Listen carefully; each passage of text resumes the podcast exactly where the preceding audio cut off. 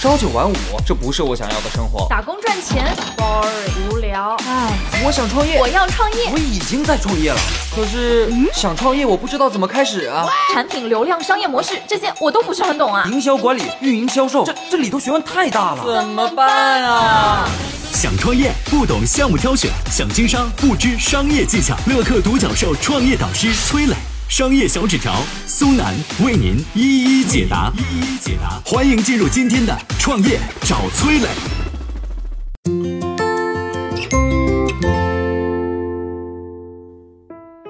这家日本企业研究马桶一百多年，引发无数中国大妈漂洋过海哄抢马桶盖。Toto 是如何发展起来的？为什么它能造出风靡全球的马桶呢？有请崔磊，有请崔磊。二零一五年有篇文章传得很火，叫《去日本买只马桶盖》，里面讲了很多中国游客去日本都要带个马桶盖回来。为什么中国大妈们连马桶盖都不放过了呢？哎，这就要提到马桶盖背后的这家日本企业了。他们花了一百多年的时间去研究马桶，那这家企业有着怎样的历史呢？下面我们来具体介绍一下。故事要从一九零三年说起，那时候日本排泄系统只能用一个字形容，就是污。下水道建设基本为零，两块木板一拼，人往上面一蹲，直接解决问题，就和中国以前农村差不多。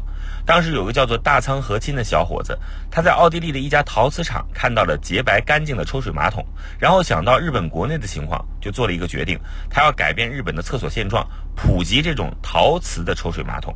一九一二年，大仓从父亲那儿拿到了一笔资金，建了一个制作陶瓷的实验室，每天不干别的，就是研究怎么去生产马桶。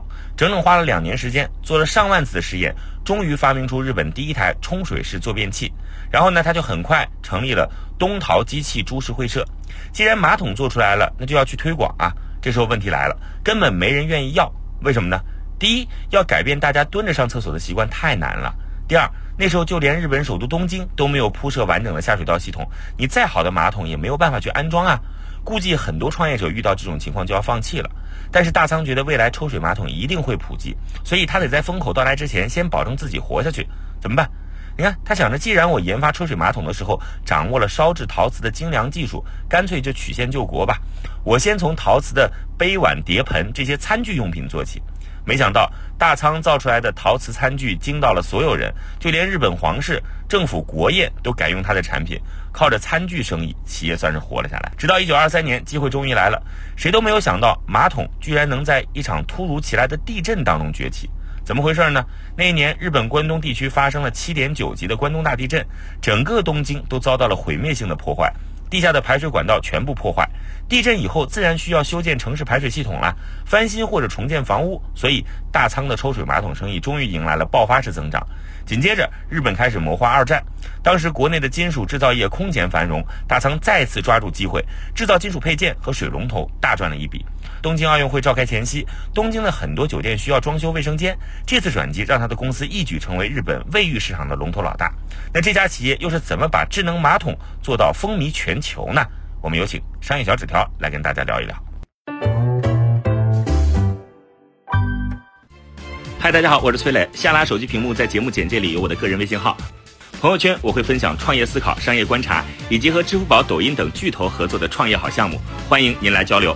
我们的创业平台乐客独角兽已经汇聚了三万多名各行各业的创业者，欢迎您来寻找资源。有请商业小纸条，请商业小纸条。我们接着来说日本这家百年企业怎么研究马桶的。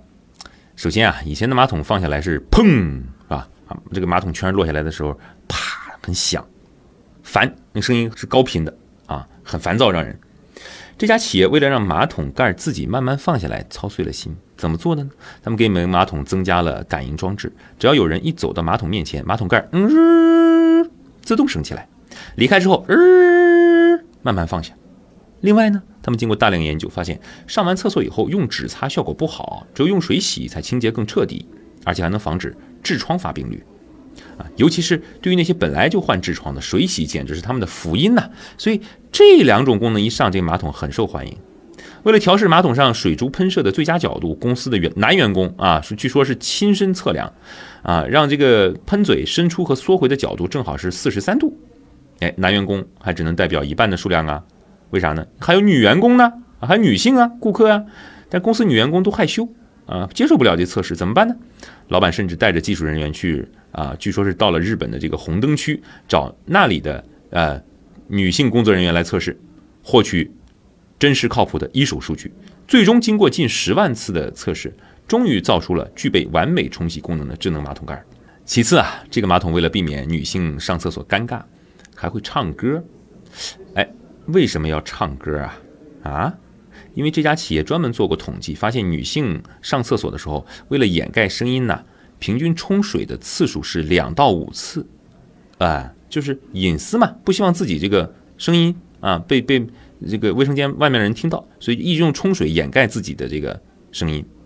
啊，这样做不但浪费水，还非常不方便。于是他们专门设计了一种功能，只要按下按钮啊，马桶会发出水流声，或是音乐声，或者是别人唱歌的声音。这样，女性再也不需要通过不断冲水来掩盖自己方便时候的声音了。